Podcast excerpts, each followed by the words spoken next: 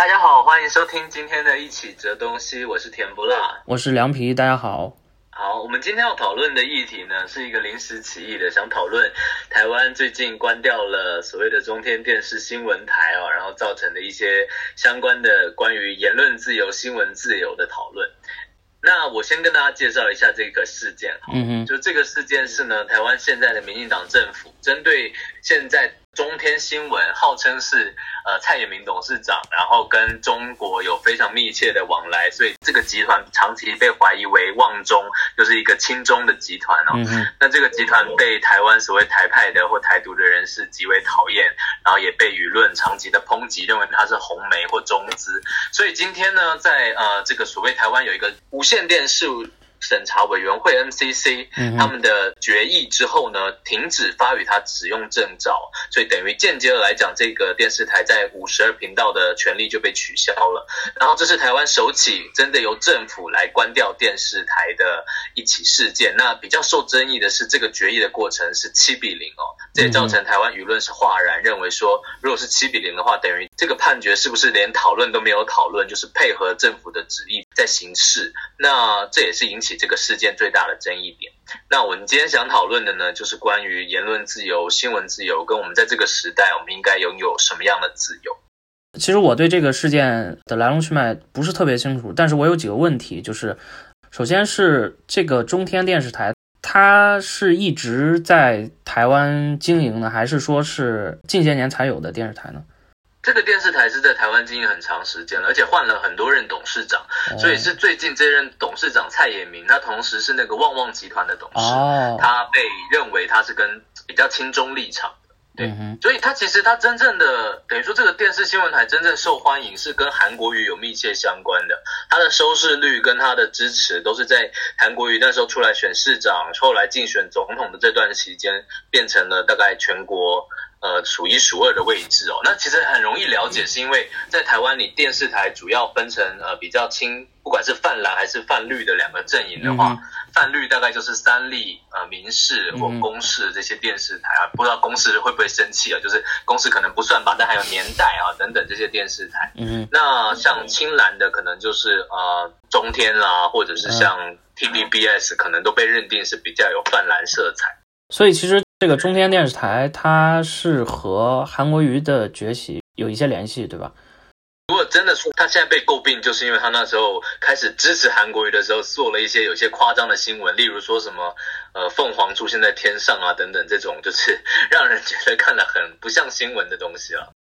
因为官方做出这样一个决议，他肯定需要有一些证据，或者有一些基于。比如说资金链的查证啊，或者之类的，去控诉他嘛。那我不知道这些证据到底有没有普通人能不能够接触到，或者有没有看到。我觉得有趣的，这是一个好问题。我的印象中是有公布他们所谓的中资的投入的，就是关于呃中国给予这个电视台的资金是有明确的数字，但我没有背起来哦。但我记得那个数字是很高，而且也是一个占比相当重的一个关于等于中国资助台湾媒体这个部分。可是你如果要看说。说这次他们的这个所谓委员会的审议，嗯，判决的原则里面并没有提到他是因为中资这个原则，因为其实讲难听一点好了，如果今天是因为中资的话，你大可使用别的方法，国安法或其他的一些处置的方式把它停掉。问题是今天他真正的审查是用了几个理由吧，主要就是说哦，你这个经营人。不是媒体专业，可是你介入媒体的这个运作，尤其是政治新闻的运作，然后有赖的图为证哦，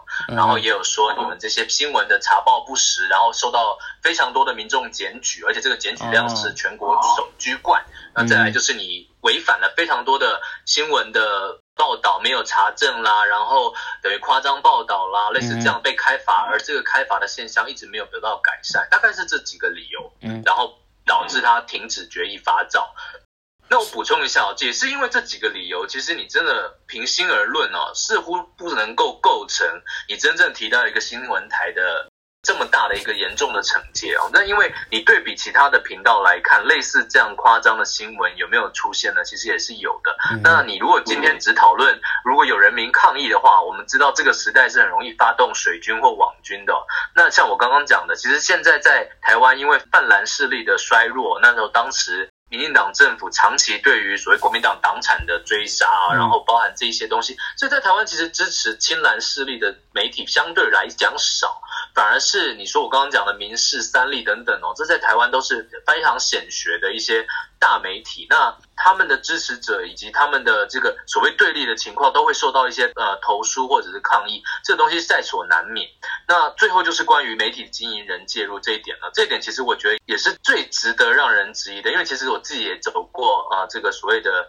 我虽然不是走新闻线了，我走综艺挂。嗯、你要说一个开台的电视台的台长哦，他不会去介入一个电视台的经营或任何一个频道的经营，那基本是不可能的。对对对。尤其在台湾三立的林坤海董事长介入三立新闻，或者甚至他的势力已经跨足到立法院，那民事啊，包含呃公事都有这类似的东西，都是屡见不鲜哦。这个原因来做衡量的话，其实。反而是一个让人觉得很值得诟病的原因。对，就是说他被指控所做的事，可能其他的一些媒体同时也在做，而且有可能可能做得更厉害或者更隐秘。当然我们不知道。就其实他这些指控看来是就不太在现在的这个媒体环境之下，好像不太能站得住脚。没错，其实主要问题也是，他等于是现在唯一一个站在反对党的立场上攻击政府和攻击你这个所谓施政方针的一个媒体了嘛。嗯、那你其他的政党当然不会跟你有那么大的冲突的前提之下的话，那你身为一个执政者，你去封掉一个跟你相对的言路这件事，本来就是有点犯天下之大不韪。嗯、那就加上这次的评议的结论是七比零哦，用一种。毋庸置疑的方式通过，其实这也构成非常大的质疑，因为不管怎么看，现在蔡政府在跟上一次韩国瑜竞选的时候是八百万票比对呃五百万票嘛，对对对，那你讲现实一点，也许还有五百万票的观众是想要收看中天，或者是有部分的人是愿意收看中天。的，的那你现在一股脑的把它停掉，其实会造成的影响是非常大的。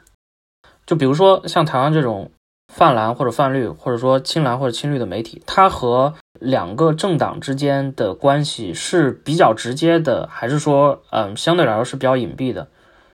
我认为其实是非常直接的，嗯，就是。台湾有一种说法叫大佬啊，大佬就是隐藏在幕后的台独大佬啦，或者国民党更多大佬。这些大佬未必会在台面上，可他们的势力跟影响力是影响到无远佛界的地步。嗯，这也是某种程度上，我觉得台湾蛮悲哀的啦。就是我们在很早期的民主发展里面，就引引申出了这种你外来政权必须要跟地方派系结合，所以这个地方派系的林立跟你必须要跟国民党政府合作不合作，然后运作，然后里面慢慢就成了一个一个山头。其实真的要讲的话，去研究这个势力，你就会发现，呃，所谓蔡英文其实就是当时国民党培植的某一个势力之一哦，就是他这些东西是在台湾政治史上一个很畸形的现象。那所以你要想，你要经营一个电视台的人，必然是某一种程度的财团。那这个财团的背后。跟那些党派的挂钩或关联性是非常密切，就像我讲的，林坤海董事长都已经等于说在立法院有一定的人马的派系，是等于是被称为海派哦。对，所以我们就可以想见说，在这个呃不同的政治势力里面有不同的派系划分，我甚至可以说是很正常的一件事情。所以它其实是超越一种简单的，比如说游说或者说价值近似这样一种连接，它可能是一种实实在在的金钱或者利益上。然后可能还有一些组织关系这种方面的连接，对吧？没错，因为其实就像是在民进党也有非常多的派系之争嘛，所以我们可以看到之前有一个在台湾有名的主持人叫彭文正，他那时候就是攻击蔡英文的论文有问题，对对对对，然后包含他这个我有听说过，是的，然后他就被剔除了。那剔除人员他自己也公开出来讲，就是董事长跟他。吵架不和哦，所以类似这样的东西在支持民进党的立场里面也常常会发生，尤其是像我刚刚说，其实蔡英文是一个某种程度上他是民进党的外来者，他是在呃李登辉支持下发起，然后在后来陈水扁的的任用下，等于在民进党中逐步才成为威信，可他并不是所谓民进党第一代呃争取台湾自由或者第二代呃的这些争取法律上替他们做辩护的这些所谓民进党的。呃，发起者的这个派系，嗯、所以这是非常呃有趣的一个现象。呃，其实民进党在早期在台湾这种争取言论自由的这个历史上，其实扮演了相当重要的角色吧，应该说。而他早期的姿态好像和现在蔡英文所持的这种姿态或者立场看起来有很大不同。我不知道台湾这种言论自由的历史，或者说民进党争取言论自由的历史，对这一块儿我不知道你有没有什么感受，或者说什么要和大家分享的东西。哦，这个我讲历史可能会讲稍微久一点，因为这个我很感兴趣。对，对，对，对，一样是有问题。对，其实因为我也很少了解这段历史嘛，所以其实我也蛮感兴趣的。我觉得这个东西其实这个真的是很值得，其实现代台湾人学习或去思考的一个经历哦，就是到底台湾的新闻史或者台湾的这个言论自由的历史到底是什么？我刚刚同意你说这是民进党争取，其实我觉得也不完全对，因为你真的往前去回溯的话，嗯、台湾在等于说二次大战结束之后回归中国，那回归中国之后很快就爆发了所谓二二八事件。二二八事件简单讲就是台湾的精英分子被国民党的政府进行了一次扫荡，那这次扫荡是非常有争议，大家可以自己去查这方面的讨论哦。那这个国民党政府当然是扮演一个邪恶的角色，可是问题是呢？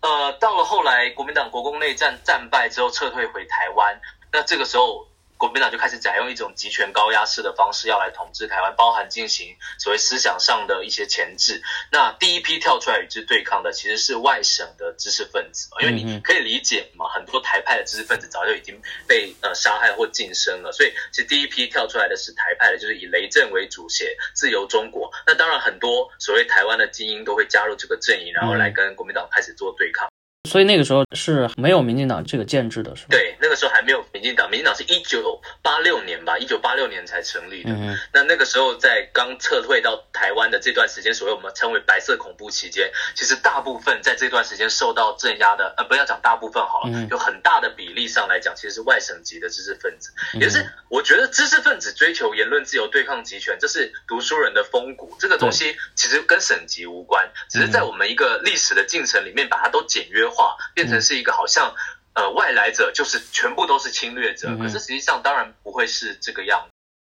我这边我有一个问题啊，就是说呃你讲到这个开始的话，争取言论自由的大多是外省籍知识分子，那可不可以说我换一个角度来说，就是那个时候因为可能本土的台湾人，因为他们没有获得相应的教育机会，或者说没有获得相应的参与仕途等等参与教育的机会，所以可能他们大多数是比较中下阶层。因为知识分子毕竟是一个，他相当于是一个统治阶级的附随吧的一个比较边缘的阶级。那也许在那个时空下，就是这种本土的台湾人，他没有获得这种进入这个统治阶级的附随阶级的机会，可不可以这么说？讲的也非常有可能，非常有可能是这个样子。我无法完全还原当时的情况，可是台湾毕竟那个时候接受过日治的呃一个改革跟洗礼，所以其实台湾是本身具有相当数量的知识分子。哦对对，对，呃，精英的水准都不逊于呃所谓的外省才干哦。对对对，呃，外省才干。可是这个东西在我刚刚讲二二八事件之后，就台湾的这个所谓知识分子、精英、议员啦、政治领袖遭遇了一批清洗，所以这个就是台湾一直到现在都还存在的一个创伤，嗯、就永远不能原谅国民党一个非常大的伤口。嗯、只是说我们要正视这个事情的话，是是是，你不能说国民党或者是所谓的外省人就是站在完全都只是在言论或思想的前置的角色上，嗯，你要说应该讲知识分子这个东西是相通的，他们都在追求自由、追求解放的这个过程上。所以我刚刚讲了，包含像雷震，包含像后来的呃，在美丽岛事件，一直到七八零年代这些对抗所谓白色恐怖，一直到。蒋经国的时期，才后来终于决定解严哦。那这个是一个非常长的抗争过程。那最高点就其实，在已经解严之后，都还存在着对于言论自由的怀疑。呃，到了蒋经国都过世了，发生李登辉执政的时代呢，那时候有一个台湾非常重要的政治跟言论的领袖，叫做郑南荣，他是一直是一个党外，呃，所谓党外人士，就是相对于国民党存在的。所以在我刚刚说一九八六年，党外人士就集体成立了民进党。那等于说，当时台湾可以说所有先进的人，所有知识精英都加入了民进党，只要不是你在为政府所用的这些人。那郑南榕就是当时民进党的一个非常强力的、有力的一个发声者，但是在那个时候，因为被政府约谈吧，所以就发生了要约谈他的时候，他关门抗议，然后在家里面。去收集了汽油，然后最后引火自焚啊！这是我们普遍上知道的一个新闻，所以这个是在一九八九年发生的郑南荣自焚事件。而这个事件之后，台湾就开始了一种以追求绝对的言论自由为默契的一个呃言论自由经营的方向，这就是我认为台湾非常重要的，也是其实台湾一直在讲什么是我们的主体性，我认为这就是我们的主体性之一。就在我们历史上发生了一个这样的悲剧，而这样的悲剧造成我们台湾人认为言论自由是应该往百分之百的方向追求的。啊，请注意，我讲的是往这个方向追求，不是应该达到百分之百言论自由，而是我们应该在有机会达成的过程里面，尽可能的去达成它。我再补充一件事情，我认为同样重要是郑南荣跟李敖之间的关系哦。嗯，那个时候郑南荣办的杂志全部都是李敖出资赞助，然后他们两个人同样在那个杂志上面发文。那李敖大家也都知道，这其实是一个统派大师，对，对，对，他从非常支持说台湾应该要跟中国统，他是一个一直以来的统派。可是，在你看那个时代，他是一个外省人，然后支持台湾要统一的、两岸要统一的这个立场，跟一个台派支持台湾绝对要独立的这个立场的两个人可以合作来对抗。这个所谓集权的政府，然后就一个党外的势力来办杂志来发声，其实那就是所谓我认为啦，台湾历史里面曾经存在的黄金的言论追求言论自由的年代。就是说，不管是有什么样立场的人，大概都会在被统合在对言论自由的追求之下，他没有因为自己的这种政治立场或者是呃意识形态而被分离或者被分割。没错，这点其实非常重要。这点也是，其实我觉得这个在台湾，因为现在我们很容易被意识形态左右，所以我们在讨论任何事情都会极端化。很多人现在已经发疯了，在觉得呃，这个中天新闻台被关，台湾就丧失了言论自由。我某种程度上保持一个距离好了，就我觉得。在我现在看到非常多，包含甚至是民进党的老派的，不管是立委或者是议员，他们出来讲话的时候，你都还或者是县市长哦，你都会听到这些县市长愿意说出他们觉得这样做是有问题的，或者是不对的。其实这是因为这是存在台湾人，尤其应该说是民进党这些所谓党外人士长期有的共识之中的。嗯，这个东西是为什么说这个东西可以重要，是因为它区隔了我们跟其他所有国家不一样，就是我们在追求这件事情上，我们有历史。我们有伤痛，所以我们存在对这个东西的敬畏之心。这件事情恰恰是我认为现在呃做一个这样子的关台的行动这不妥之处，也就是你解构了这个东西，其实对台湾来讲的神圣性，而这个神圣性是不见得在其他地方能够发现到的。我觉得如果我们要考虑这个事件的话，其实我觉得还是如果回到一个台湾和中国关系的脉络。就也许这个执政者会觉得说，因为某些电视台它可能宣扬了或者宣传了某些，在中国的授意下，或者说在中国资金的支持下，宣扬了某些可能亲中啊，或者呃，甚至于说统一的立场或者之类的，所以我可能需要把它，可能它对我的国家安全或者对我的民主政体的根本造成了威胁，所以我需要把它。做以限制，或者甚至于说像现在这样关闭，我觉得可能他们是从这个立场上看，而不是说从一个言论自由的立场上，是说不管是什么样的言论，都可以在这个言论的市场上有一席之地。然后至于最后的判断，或者说最后的裁定，可能就会交给听众或者说接受这些信息的人。我觉得他们并不是从一个这个言论自由的角度去考虑这个事，他们是从一个国家安全的角度去考虑这个问题。我附议你的说法，但是我就恰恰想讲这件事情是非常可悲的，就是哦，如果你读历史的人发现这个东西在被重演的时候，你就觉得相当可怕。嗯，其实我我会有这个感慨，是那个时候我看到一个资料在讲那个国共内战战败的时候啊，跑来台湾，然后那个时候大陆有一位共产党的领导人叫陈云，他就针对那个时候国民党留下的新闻法说，国民党就是这套新闻法让我们。钻了空子，所以我们得以生存，得以发展哦。然后，所以我们绝对不会用这种东西。嗯，那国民党恰恰也是吃了这个亏，所以那个时候国民党在所谓的要进一步开放，他想要加入列强之林的时候，他也在中国推行他的所谓的自由化，所以他也是开放对于新闻、对于这种所谓舆论减少钳制的。结果想不到吃了个大亏，所以你可想而知，他来台湾马上就严禁这方面。开始查禁书籍，开始做各式各样关于，尤其是左派论述的一种打压摧残哦。那这是不对的。可是这个东西是因为一个你知道曾经试图开放而吃到的恶果而造成的。于是他来的台湾，他延续这个东西，又造成了进一步的恶果，所以又造成了所谓我们的党外时代追求言论自由，然后进一步的打压。结果没想到党外时代夺权了之后，当时国民党这个 NCC 现在有权利关掉新闻台，这个东西其实是。国民党那个党国威权体制遗留下来的。你如果去看美国，去看其他国家，很少有一个新闻的行政机关可以有权利去关闭第四权。你可以裁罚，你可以一直罚他钱，你可以一直跟他说你这个要改正，甚至你可以说，呃，你这个节目有问题，可是你不能说我台收掉，不给你使用这个公共资源了。几乎没有看到有其他国家是有这个权利的。民主自由国家的话，那这个东西就是因为这是一个党国遗留下来的产物，导致在一个。所谓是民主时代的，所谓是真正民主党外胜利的时代的时候，他竟然又回到了一个威权的手法，所以这是一个我觉得蛮悲剧性的一个演变啊。如果这么说的话，听起来似乎是说这个民进党利用了这个国民党在威权时代遗留下来这一套机制，然后把它复活了，然后做了一件就是他等于说是他替代了那个国民党之前的位置，做了一件本来国民党在威权时代能做出的事情。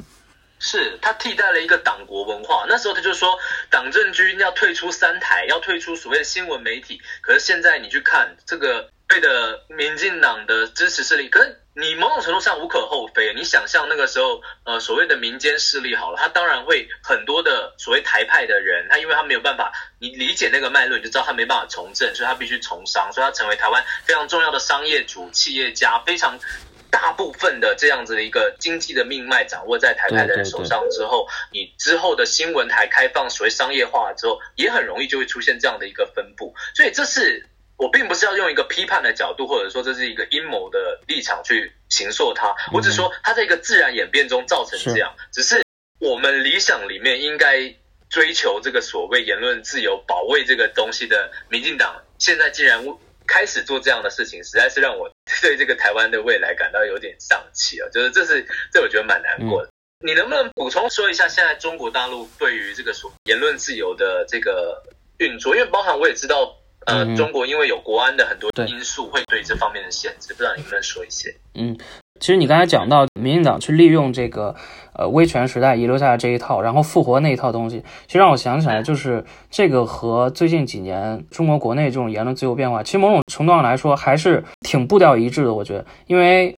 我们如果回到就是中华人民共和国刚开始建国的时候，当时其实它有一个这个事情是有一个演变过程，就是说呃一开始共产党在延安的时候，它就有一套对待新闻自由，然后以及对待知识分子。然后包括对待文艺界的方针，所以这个其实就是很有名。毛泽东有一个在延安文艺座谈会上的讲话嘛，他其实当时提出的一个东西，当然这个后来在五十年代或者说五六十年代其实被加强了，就是说这个文艺包括这个言论啊，当然这个广义上来说也包括这个新闻媒体啊等等这些人，他们其实都要是要为党的利益去发声的，所以其实是。政治是要在要给文艺奠基的，然后这个文艺要在表达某种政治意识形态。其实这个是一方面是通过这个四十年代这个延安文艺座谈会，另一方面是通过这种五十年代包括六十年代很多运动所订立的一个方针。这个方针当然是。在纸面上它是没有变过的，但是其实如果我们会回头去考察这种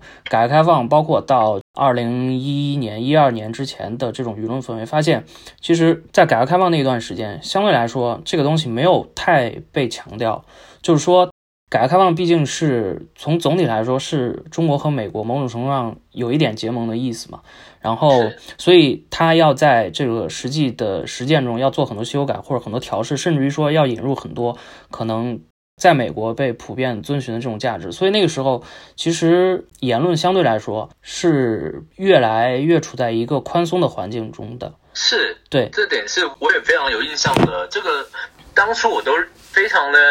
认为说中国很快就会进入一个所谓言论真正自由化、大鸣大放的时代，对对对对，包含很多。因为我自己是从事影视，我那时候一直跟我朋友打赌说，很快中国大陆就会结束这个所谓的言论钳制，然后就会进入电影黄金期。但这个赌很不幸的，我赌输了，就是到现在，对对对，中国对于某些这个言论的钳制好像还是没有松动。那这是一个什么原因？你对，但其实。其实就是说，很明显，从一一二年以后，慢慢的，因为比较大的一个事件是说，当时在一一年，中国发生了一件事情，就是大概你也有所听说，就是那个温州的动车出轨事件。因为当时有一些网上就有一些铺天盖地的言论，就是唱衰中国嘛，然后所以，嗯，其实这个事情对政府的影响很大。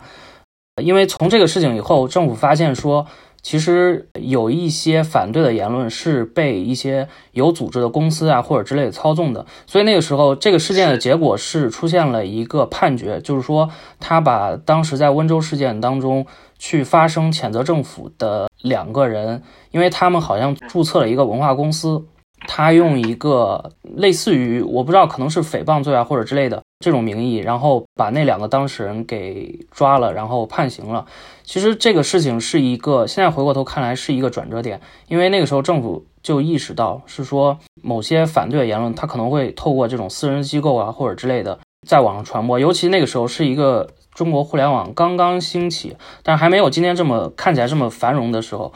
所以政府对当时要怎么管制这个互联网，其实也是比较模棱两可的。因为中国真正有那个，包括有防火墙，也是在零七零八年以后慢慢才把这个防火墙整个系统建起来。所以那个时候政府对这个言要管控言论的边界也是相对来说比较不确定。然后这个温州事件呢，当时几乎网上是铺天盖地的谴责嘛，所以好像甚至有一点点要鼓动这种上街的。对对，实实在在的政治行动的意味，所以通过这个事情，就是政府开始意识到，就这种言论其实是必须要去下狠手去管制的。所以我觉得变化其实大概就产生于那个时候。然后从这个事件以后，慢慢的很多，包括像其实你刚才提到，就是要关这个中天电视台的时候，政府是说啊，你报道了这个不实新闻啊或者假新闻之类的。现在其实。还是一样的事情，你在中国的互联网上，包括在微博上看到很多这个信息的前置啊，或者说压制，其实都是打着处理这个不实新闻或者不当言论，或者你没有查证、未经证实的新闻，打着这个口号去做的。但是同时，你又发现，其实那些官媒或者说被官媒授意的那些，或者说和主流价值观比较扣合的媒体，其实也是一样，他们每天也在不断的抛制、不断的制造、不断的呃拼接、剪辑，然后制造这种假新闻，其实也是一样的。我觉得你刚才讲的就是，包括民进党通过这个复兴这个威权时代的法律啊，或者威权时代一套体制，其实我们同样是可以在中国看到这样一个东西的复兴，就是说，他又回到了那个四五十年代，我刚才说的党对文艺界的这个领导方针，又复兴到某种程度上复兴到了这个东西上，或者比较接近这个东西，就是说，你不管是宣传还是新闻，如果谈新闻自由的话，是一个非常吊诡的事情，因为在党的体制内。它是没有这个新闻这个东西的，就是新闻就等同于宣传的。一开始它就只有宣传部门，它的新闻部门是附属在宣传部门之下的，所以它一开始就没有倡导是说要有一个真的东西或者之类的，或者说新闻自由或者言论自由。他一开始就觉得这个东西是宣传嘛。所以我觉得这些年发生的事情，某种程度上也是他回到了那样一个时代，就是觉得。重新把这个党要对这个新闻要符合某种政治方针或者之类的这种原则又捡起来，我觉得这也是某种就是以前这个时代遗留的那个东西的一种，对对，是一种复兴。我觉得这个跟台湾的这个历程还是某种程度上是非常相似的。我觉得，哎，我觉得你讲这个很有趣，这这。你讲到一个重点，其实大约在零七年到一零年，这是全世界的网络兴起的这个新世纪的到来。对对对对，就是我们整个世界开始互联网化了以后，中国的经济也在那时候快速崛起。所以，其实我们真的在面对的是一个新媒体的时代，包含假新闻这些东西，在那些年开始疯狂的出现。是的，那这个东西确实，你说以政府的立场要不要进行管辖或进行操控，或者甚至说要进行限制？这是一个非常值得思考的问题，因为其实，在台湾，我们是一个非常延续美式的思考的一个社会，所以我当时对于言论自由有一个激进，就是天真的接受，是因为我认为，就是如同托克维尔在讨论美国政治的那个书里面说的是，言论自由存在的必要，就是要让公民有权利去在这个所谓的。呃，各种言论之间进行判别。换而言之，他是信任公民有自己判别的能力的，对对不对？这也就是所谓呃，在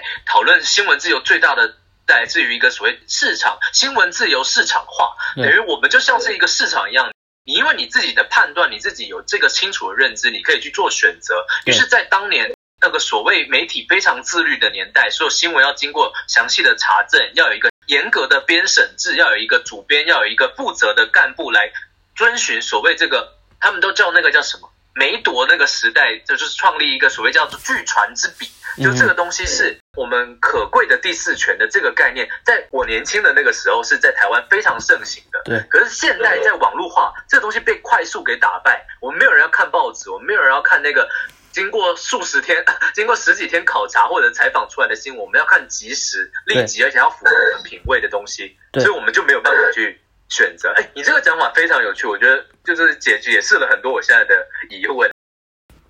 今天因为时间关系，我们节目就到这边。欢迎大家在下一周和我们继续讨论言论自由的问题。拜拜。